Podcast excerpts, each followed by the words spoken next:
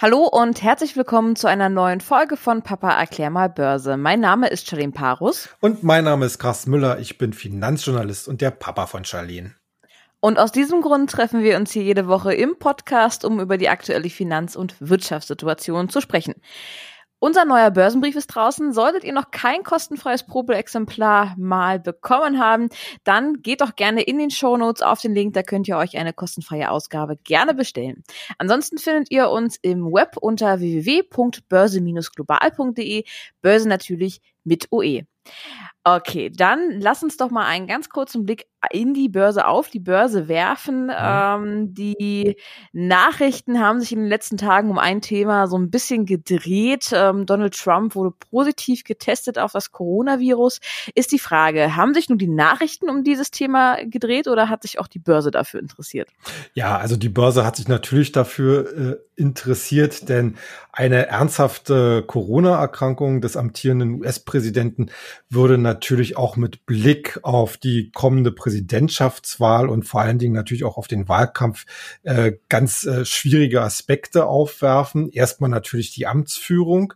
Äh, andererseits, äh, wie kann denn eine gerechte Wahl, sage ich mal, äh, oder eine faire Wahl stattfinden. Und da stehen ja die Amerikaner total auf dieses Wort fair. Äh, wie kann so, das, so eine Wahl stattfinden, wenn sozusagen der eine Kandidat quasi äh, krankheitsmäßig äh, ausgenockt worden ist. Ja, mhm. ähm, also es gab einen Schrecken auch an der Börse, allerdings währte dieser Schrecken auch nur relativ kurz, was natürlich auch damit äh, zusammenhängt, dass einerseits äh, schon wieder gleich äh, Verschwörungstheorien an den Markt kamen, dass äh, Trump diese Infektion nur vorgetäuscht hätte. Das lasse ich jetzt mal so stehen. Ich meine, äh, viele lassen ja an ihm kein gutes Haar. Äh, wichtiger ist natürlich, dass er es sich nicht nehmen ließ, halt jetzt in den vergangenen Tagen auch über sein Lieblingsmedium Twitter und auch äh, in Person äh, zu zeigen, dass es ihm gut geht und äh, ob man jetzt nun aus gesundheitlicher Sicht äh, das nun richtig einschätzen kann, ob er jetzt äh, quasi äh, nur ich sag mal so symptomlos äh, infiziert ist, was, was es ja relativ viel gibt, oder ob es da jetzt was echt Ernsthaftes dahinter steckt. Äh, wie gesagt, das können wir jetzt von der Ferne nicht beurteilen und das können eigentlich alle nicht beurteilen, außer vielleicht seine behandelnden Ärzte. Äh, wichtig ist eigentlich nur, dass er nach außen hin immer noch klar gemacht hat, dass er quasi handlungsfähig ist. Und das hat dann die Börse doch äh, sehr stark beruhigt und das kann man eigentlich jetzt auch an dem äh, Wochenstart, an dem sehr positiven Wochenstart sehen, der hier die, ähm, ja, ich sag mal so, die Verluste zum Ende letzter Woche jetzt schon wieder ausgebügelt hat.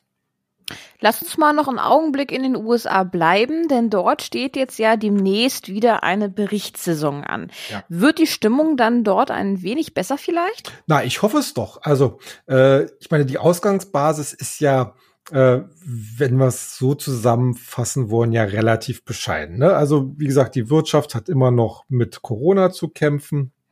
Äh, bei vielen Unternehmen dominiert eigentlich der Versuch, so langsam wieder in Tritt zu kommen und äh, beziehungsweise über Sparprogramme halt die Auswirkungen äh, der, der Krise halt einzugrenzen. Deshalb ist es relativ spannend, äh, was denn jetzt nun wirklich tatsächlich im dritten Quartal rausgekommen ist.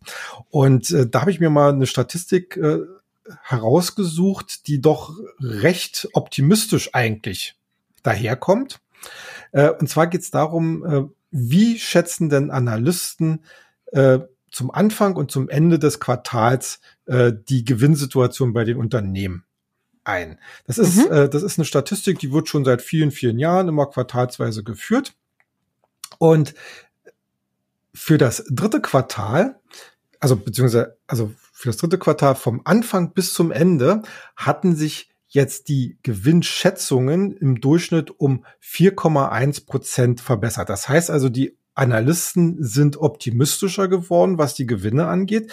Und das ist jetzt, äh, jetzt könnte man natürlich auch durchaus sagen, na ja, gut, ist klar, wir hatten jetzt das zweite Quartal, was ja nun wirklich ganz grottenmäßig schlecht war. Und jetzt haben wir so eine Art Tennisball-Effekt, wo es dann halt wieder hochgeht. Aber da möchte ich das wirklich einschränken, denn eine, die Situation, dass die Analysten am Ende des Quartals optimistischer sind als am Anfang. Das hatten wir zuletzt im zweiten Quartal 2018. Also mhm. sozusagen schon zwei Jahre her. Und das ist, wenn man auch in den ganzen Jahren oder in den ganzen Quartalen so äh, die letzten fünf Jahre zurückgeht, ist das wirklich eher die Ausnahme. Da gab es jetzt mit dem dritten Quartal 2020 nur insgesamt drei Quartale, wo quasi am Ende des Quartals die Analysten optimistischer waren. Also das ist für mich eigentlich schon eine sehr bedeutsame Aussage und natürlich äh, hoffen wir alle, dass es jetzt äh, ab nächste Woche, wenn es dann so richtig in Amerika losgeht mit den Berichten, hier doch äh, den einen oder anderen ganz entscheidenden Impuls gibt. Wobei ich natürlich jetzt auch gleich wieder ein bisschen Wasser in den Wein schütten muss, leider. Äh, denn vor der US-Präsidentschaftswahl am 5. November wird sich keiner so richtig doll raustrauen. Es geht jetzt aktuell wirklich darum, hier so ein gewisses positives Sentiment, eine, eine positive Grundstimmung äh, zu erreichen. Da werden dann hoffentlich die Unternehmen dazu ihren Beitrag leisten können. Und wenn dann alles geklärt ist, wer dann am Ende im Weißen Haus sitzen wird, ich glaube, dann haben wir ganz große Chancen auf eine richtig zünftige Jahresendrallye. Okay, dann würde ich vorschlagen, dass wir jetzt einmal nach Deutschland zurückgehen. Ähm, da passiert nämlich aktuell auch einiges. Wir haben ja, ja den DAX, den Index, ähm, wo die ganzen ähm, Werte innerhalb Deutschlands abgebildet werden und die deutsche Börse, die hat nämlich angekündigt, den DAX umzukrempeln. Warum machen die das und vor allem, wie wollen die das machen? Ja, also ich muss dich da jetzt leider mal ein bisschen korrigieren. Also äh, der DAX, das sind die 30 wichtigsten oder sollen zumindest die 30 wichtigsten börsennotierten Unternehmen in Deutschland sein. Aber diesem äh, diesem Anspruch ist der DAX ja äh, in den letzten Jahren immer weniger gerecht geworden. Äh, wir hatten hier an dieser Stelle ja schon mal darüber geredet, über Wirecard und dass die deutsche Börse so elendig lange gebraucht hat, um Wirecard aus dem Index wieder rauszuekeln oder, oder zu bekommen. Mhm. Es, ist, es ist der deutschen Börse ja nur durch einen Trick gelungen, indem man ganz kurzfristig die Regeln geändert hat, äh, dass halt auch insol dass halt insolvente Firmen oder Firmen, die halt einen Insolvenzantrag gestellt haben, eben prompt halt rausgeworfen werden können. So, an dieser Stelle hat, hatten wir auch schon uns schon mal drüber unterhalten. Ich denke mal, du erinnerst dich, äh, dass ich gesagt habe, äh, das Beispiel Wirecard zeigt eigentlich, dass der DAX erstens in seiner Grundstruktur na, ich sag mal so, nicht gerade zukunftsfähig erscheint. Mhm. Und äh, zweitens, dass diese Fokussierung auf rein quantitative Kriterien, also Handelsumsätze und Marktkapitalisierung, äh, eigentlich auch nicht mehr so zeitgemäß erscheint. Beste, äh, besseres Beispiel der amerikanische S&P 500, der ja auch zum Beispiel die Profitabilität eines Unternehmens mit äh, mit einbezieht. Äh, Stichwort mindestens vier Quartale in Folge äh, muss ein Unternehmen positiv, äh, also, also Gewinne gemacht haben, ehe es überhaupt sozusagen in den Kreis der möglichen Indexmitglieder aufgenommen wird. Wir hatten das damals bei Tesla diskutiert, die es, es bis jetzt noch nicht geworden sind. Und ich glaube, dieses Jahr wird es dann auch wahrscheinlich nichts mehr, weil das Problem ist, es gibt beim S&P 500 gibt es keinen Automatismus, also keine Rangliste und dann wird gesagt, okay, du bist jetzt halt an Position so und so und jetzt wirst du dann halt auf Teufel komm raus aufgenommen, sondern da gibt's ja wirklich so, ein, so, ein, so einen kleinen Kreis von Leuten, die sich hinsetzen und sagen, okay, wir haben jetzt die und die Werte hier auf dem Tisch, passen die denn in den S&P 500? Erfüllen sie die Kriterien? Ist okay, aber äh, sie haben halt, diese Leute haben halt immer noch die Möglichkeit zu sagen, nee, also gerade, das werden sie wahrscheinlich bei Tesla gesagt haben, nee, also wir gucken da mal erstmal, ob die jetzt noch zwei oder drei Quartale weiter auch äh, Gewinne machen können. Mhm, so. Ja. An diesem Beispiel will sich jetzt nun auch die deutsche Börse orientieren und da kann ich jetzt wirklich nur sagen, endlich. Ne? Mhm, also, okay. weil äh, der, der Indexanbieter Stocks, der die ganze Berechnungssache äh, für, für die deutsche Börse übernimmt, der geht jetzt quasi gerade auf Tour bei Marktteilnehmern und fragt, was sie denn von folgenden Plänen halten. Also, es soll jetzt bei der DAX-Aufnahme äh, eine Profitabilität deutlich ausgewiesen werden müssen. Das heißt, in den letzten beiden vorliegenden Jahresabschlüssen muss ein positiver operativer Gewinn auf Basis des EBITDA stattfinden. Das heißt, äh, das ist der operative Gewinn vor Zinsen und vor Abschreibungen, um mal jetzt die wichtigsten Komponenten äh, zu nennen. Äh, was will die deutsche Börse damit erreichen? Sie will eine, sie will erreichen, dass ein DAX-Unternehmen halt oder ein Kandidat für, für den DAX eben auch schon die letzten zwei Jahre ausgewiesen hat, dass man profitabel arbeiten kann. Äh, ungeachtet der Tatsache, dass man ja zum Beispiel den Nettogewinn kann man ja gestalten, indem man dann Investitionen macht oder äh, eben Sonderabschreibungen oder so mal stemmen muss, äh, was ja letzten Endes nichts mit dem Kerngeschäft so wesentlich zu tun hat. Das sind alles dann bilanzielle äh, äh, Komponenten. Wichtig ist halt, wie gesagt, dass die Börse halt die operative Gewinnfähigkeit sehen will. Und dadurch, dass sie halt auf den Jahresabschluss abstellt, will sie halt verhindern, dass halt äh, so eine Quartalsausreißer, sage ich mal, äh, letzten Endes äh, es verhindern, dass so ein Wert quasi äh, DAX-Mitglied sein kann. Ähm, das ist eigentlich so die wichtigste Neuerung, äh, die, denke ich mal, auch von der Qualität äh, der dann im Index enthaltenen Firmen äh, sicherlich einen ordentlichen Schub geben kann. Wobei man sagen muss, da werden sich einige Firmen sicherlich warm anziehen müssen. Also zum Beispiel hier der, der, das neue DAX-Mitglied Delivery Hero würde nach diesem Kriterium nicht mehr im DAX sein. Mhm. Ähm, was gibt's noch? Würde ja. das eigentlich bedeuten, dass die, die jetzt schon drin sind und ähm, in den letzten zwei Jahren vielleicht keine Gewinne geschrieben haben, auch automatisch rausfliegen ja, würden? Ja, das ist das ist eine gute Frage. Also äh, das wird noch nicht so ganz spezifiziert. Ich gehe mal davon aus, dass äh, sie sagen werden, also wer drin ist, der hat sowas, so eine Art Bestandsschutz, ja, mhm. zumindest für eine gewisse Zeit. Und äh, wer neu reinkommen will, der muss das halt erfüllen. Und wenn ein Unternehmen, also so könnte ich mir das vorstellen, wenn ein Unternehmen halt im DAX schon drin ist und es halt dann innerhalb des Bestandsschutzes nicht schafft, dass es dann halt rausfliegt. So könnte ich mir das vorstellen. Ähm, ein anderes Thema, was Sie auf, auf den Plan, also was Sie vorschlagen, also als neues Kriterium, dass halt die DAX-Mitglieder halt äh, pünktlich Vierteljahresberichte vorlegen müssen. Und die Werte, die zum, in den anderen Indizes drin sind, die müssen auf jeden Fall pünktlich ihre testierten Jahresabschlüsse vorlegen.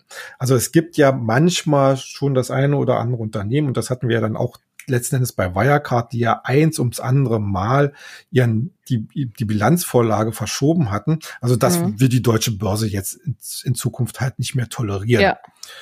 Und äh, genauso geht's dann auch um, um äh, ähm, gute Unternehmensführung, Corporate Governance äh, äh, und, und auch äh, Nachvollziehbarkeit der, der, der Jahresabschlüsse, indem man halt verlangt, dass halt im Aufsichtsrat dann zukünftig halt auch äh, ein Prüfungsausschuss ist, also der sich dann speziell dann halt auch mit den Bilanzen dann beschäftigt. Äh, es gibt noch so den einen oder anderen, äh, die eine oder andere Idee, die aber jetzt noch so ein bisschen in der Schwebe ist. Also ähm, was vorgeschlagen wird, ist, dass halt kein Unternehmen im Index, also im DAX drin sein soll, was äh, Umsätze von mehr als zehn Prozent mit sogenannten kontroversen Waffen äh, macht. Äh, mhm. Das würde jetzt, also was sind kontroverse Waffen? Das ist ja ein sehr schwammiger Begriff. Äh, auf jeden Fall unter dieser, äh, unter diesem Kriterium würde zum Beispiel eine Airbus keine Chance haben, in den DAX zu kommen um das mal so zu Weil sagen. die Kampfflugzeuge produzieren? Zum Beispiel, zum Beispiel okay. und Hubschrauber und also Kampfhubschrauber mhm. etc. So, äh, noch die letzte Idee, die im Raum steht, ob man den DAX generell von 30 auf 40 Werte vergrößert und dafür mhm. den MDAX, der jetzt gerade 60 Werte hat, auf 50 verkleinert. Werte verkleinert. Mhm. Ähm, das ist äh, ja das hat so auch so seine Vor- und Nachteile, sage ich mal. Okay. Äh, du hast ja gerade schon dich so ein bisschen dazu geäußert, dass du sehr gut findest, dass der ja. ähm, DAX da äh, sich verändert oder beziehungsweise die deutsche Börse endlich mal was macht. Ähm, die Veränderungen, die du gerade aufgezählt hast, sind die denn nun im Allgemeinen gut oder eher schlecht also, für die Anleger? Also ich würde sagen, äh, sie sind im Allgemeinen erstmal gut, weil sie schaffen eine bessere Transparenz bei den Unternehmen und äh, sie stellen auch mehr auf qualitative Kriterien ab. Ne? Also äh, das sieht man auch daran, dass dieses, dieses quantitative Argument mit der, mit den Handelsumsätzen beziehungsweise mit der Marktkapitalisierung jetzt eigentlich auch aufgeweicht werden soll, indem man nur noch die äh, sogenannte Streukapitalisierung, also die Kapit Marktkapitalisierung nach dem Streubesitz zu Rate zieht. Ähm, was hat das für einen Effekt? Unternehmen, wo es nur relativ wenige Aktien frei handelbar gibt, die fallen halt auch hinten runter, weil die dann halt keine entsprechende Marktliquidität anbieten können, auch wenn sie riesige Unternehmen sein sollten. Ne? Also, also es ist ja so, die normale Marktkapitalisierung äh, bemisst sich ja nach Anzahl der Aktien plus Aktienkurs. Äh, mal, mal Aktienkurs, Entschuldigung. Ähm, und was ist aber, wenn sozusagen nur fünf oder zehn Prozent äh, der Aktien überhaupt frei verfügbar sind? Ne? Das ist, das ist ja dann, äh, da, das kann das ein Multimilliarden äh, Euro schweres Unternehmen sein. Wenn aber nur ein paar Aktien umgehen, hast du natürlich auch relativ schwierige Preisbildung am Markt. Also da werden sie sicherlich dann äh, dazu übergehen, dann halt hier quasi vor allen Dingen auf den Streubesitz abzustellen. Also das ist durchaus gut. Ich hatte es gerade schon angesprochen, hier diese Frage DAX 30, 40. Äh, das ist jetzt ein bisschen schwierig zu beurteilen, weil äh, wenn man jetzt das mal durchexerziert, heißt das letzten Endes, dass wahrscheinlich der DAX in seiner gesamten Marktkapitalisierung wahrscheinlich so zehn Prozent äh, zugewinnen würde. Der MDAX, der vor allen Dingen auch bei Privatanlegern sehr beliebt ist, allerdings im Gegenzug rund ein Drittel seiner Marktkapitalisierung verlieren würde. Also äh, das wäre eigentlich ein ziemlich schlechtes Geschäft, vor allen Dingen für die Privatanleger, weil die dann sich natürlich dann mit den Werten dann begnügen müssten, die dann im Zweifel auch wieder so ein bisschen in die Liquiditätsfalle, in die Handelsliquiditätsfalle laufen, weil sie eben deutlich kleiner sind. Also äh, an der Anzahl der Aktien würde ich persönlich jetzt nicht unbedingt rühren wollen. Ich denke mal, das, was jetzt auf dem Tisch liegt, wie gesagt, es soll jetzt in, innerhalb eines Monats diskutiert werden im Markt. Und dann äh, will die Deutsche Börse halt im November ankündigen, ob und was sie macht. Und dann im nächsten Jahr soll es dann durchgeführt werden. Okay. Dann noch mal ganz kurz zurück zu dem Thema Corona. Während ja. der Corona-Zeit lagen ja nicht, nee, lagen nicht, sondern saßen sehr, sehr viele Menschen zu Hause und viele Leute hatten Langeweile. Und ich glaube, ich habe auf Instagram noch nie so viele Renovierungen von Wohnungen gesehen, Umgestaltung von Gärten oder alles, was dazugehört. Ähm, und da denke ich so ein bisschen nochmal an die Gewinner und an die Verlierer der Corona-Krise und ähm, vor allem auch an die Baumärkte, weil irgendwo ja. muss ja dieses ganze Zeug herkommen. Ja. Ähm, haben die denn eigentlich davon profitiert? Ja, auf jeden Fall, auf jeden Fall. Also, äh, also man muss wirklich sagen, dass das zwei, wenn man sich mal so die wichtigsten Branchenvertreter, also börsennotierten Branchenvertreter anguckt im Baumarkt, Bereich. Also mhm. da hätten wir zum Beispiel in Amerika die Home Depot, das, das ist der Weltmarktführer. Die macht, die haben im vergangenen Jahr 110 Milliarden Dollar Umsatz gemacht, äh, könnten wahrscheinlich in diesem Jahr äh, wahrscheinlich so um die äh, 130 Milliarden oder vielleicht sogar 140 Milliarden Dollar Umsatz machen. Dann haben wir noch Lovis, ist, ist der ist der größte Konkurrent in Amerika. Die machen auch so äh, äh, nicht nur Baumarktartikel, so klassische Baumarktartikel, sondern auch äh, so dekorative Produkte, Sanitärausstattung, äh, auch Garten- und Außendekoration. Also, mhm. also relativ viel auch mit Deko. Artikel. Äh, in Europa haben wir einen ganz großen französischen Anbieter, der allerdings nicht börsennotiert ist. Und der zweitplatzierte ist die britische Kingfisher.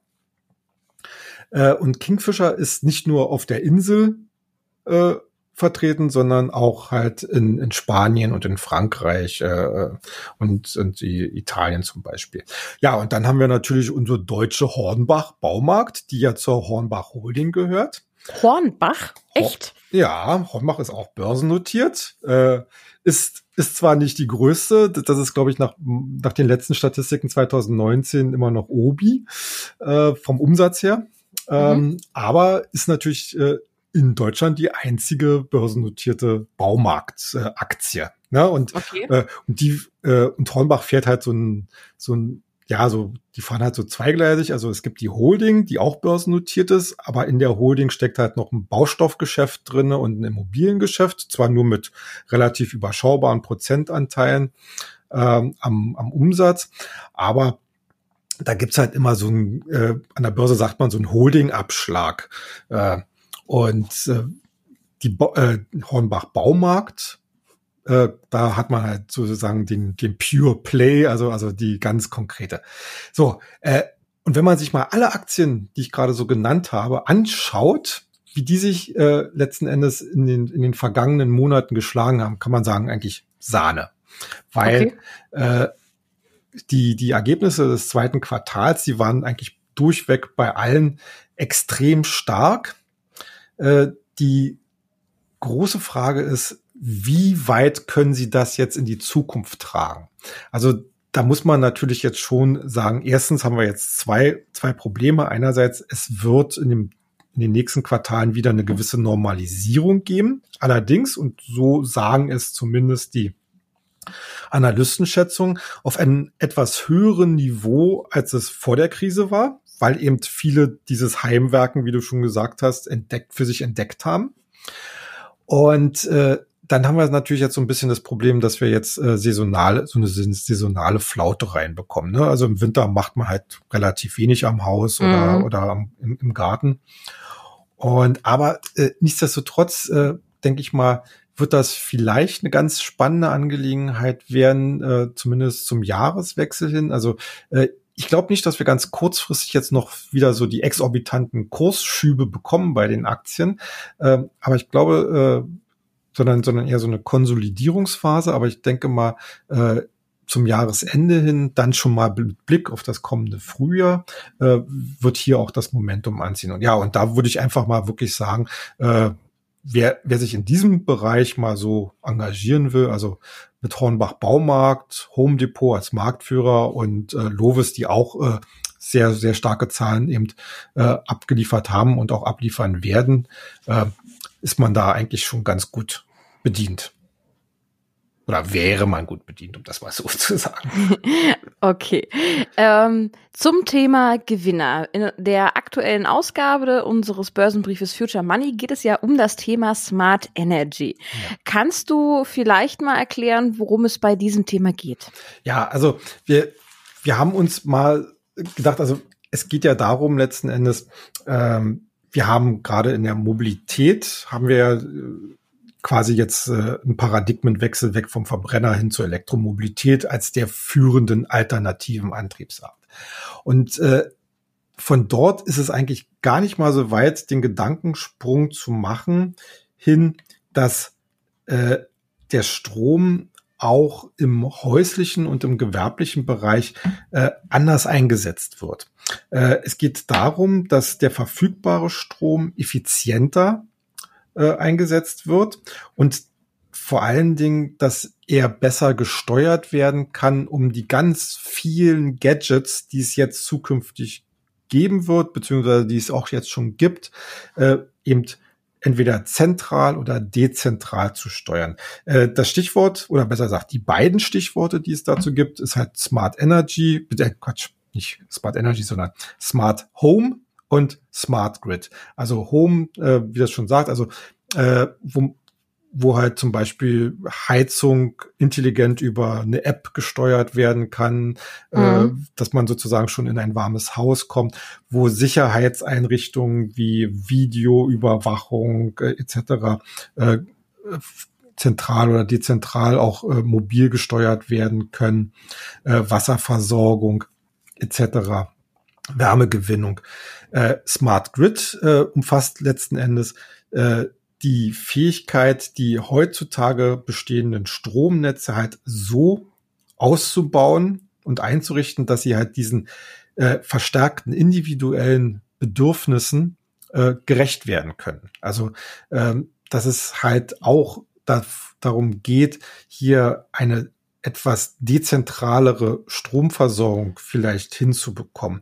Äh, der ganze Wechsel von den konservativen äh, Stromerzeugungsarten wie Kernkraft, wie Kohle, äh, wie Erdgas hin zu alternativ zu den alternativen Quellen wie Solar und Wind.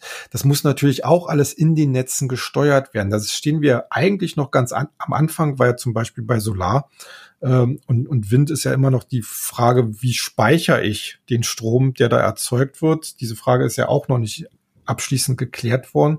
Und aber das sind alles so Themen, die halt letzten Endes in, äh, hier äh, in diesem in diesem ganzen großen Thema halt be beantwortet werden müssen und so unsere Annahme natürlich auch beantwortet werden. Und da tummeln sich natürlich sehr viele Unternehmen drin, vor allen Dingen auf der äh, ja, technischen Seite, also auf der Netzwerkseite.